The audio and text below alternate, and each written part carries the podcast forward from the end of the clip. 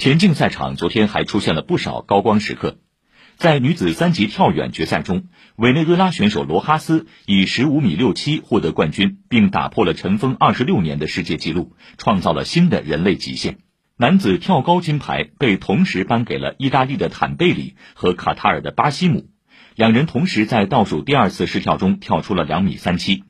赛后，包括该项目第六名获得者俄罗斯选手阿基缅科在内的一些运动员对此表达了不满。